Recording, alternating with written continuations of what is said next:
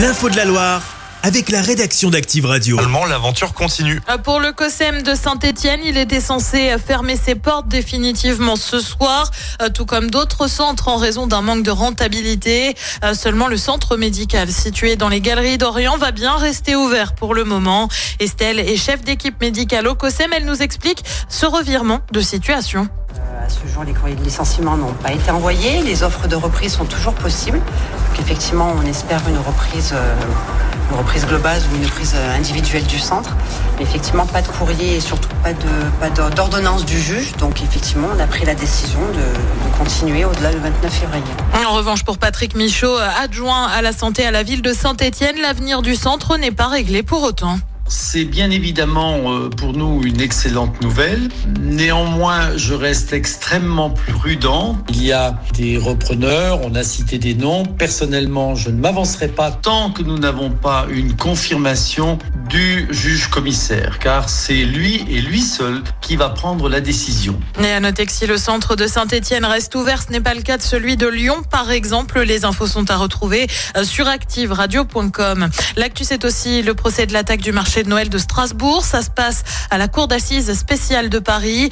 Quatre hommes sont jugés pour leur implication et notamment pour avoir fourni des armes aux terroristes. Le drame lui remonte à décembre 2018. Un homme avait fait feu dans la foule et a fait cinq morts et une dizaine de blessés. L'assaillant a été tué. Le procès va durer un mois. Il menace de nouveau l'Occident. Vladimir Poutine a évoqué un risque réel de conflit nucléaire. Message à l'adresse des pays occidentaux lors de son discours à la nation. Il accuse aussi l'Occident de russophobie, affirme que les troupes russes avancent sur plusieurs fronts en Ukraine, deux ans après le début de la guerre. Prendre le train va bientôt coûter plus cher. La SNCF annonce une hausse des prix pour les TGV inouïs de 2,6%. La mesure ne s'applique pas pour les titulaires d'une carte avantage, une augmentation en raison d'une hausse des coûts, notamment de l'électricité ou des frais de construction.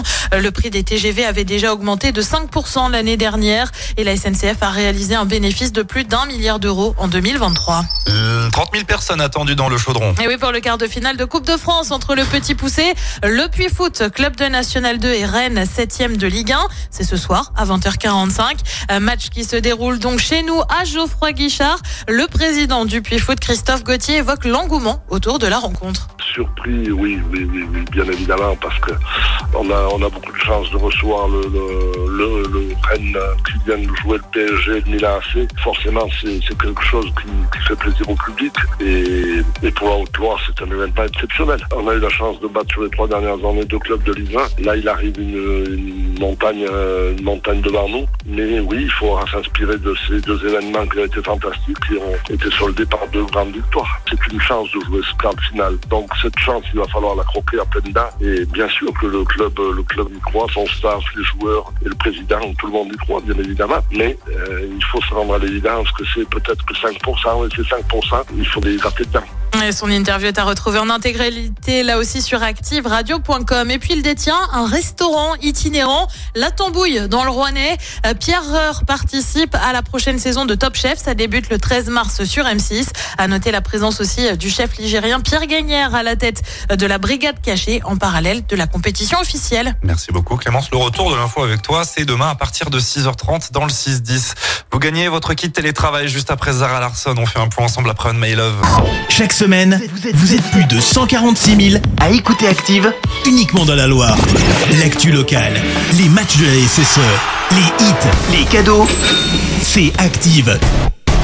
Source Médiamétrie, IR local, habitude d'écoute en audience semaine dans la Loire des 13 ans et plus, de septembre 2021 à juin 2023.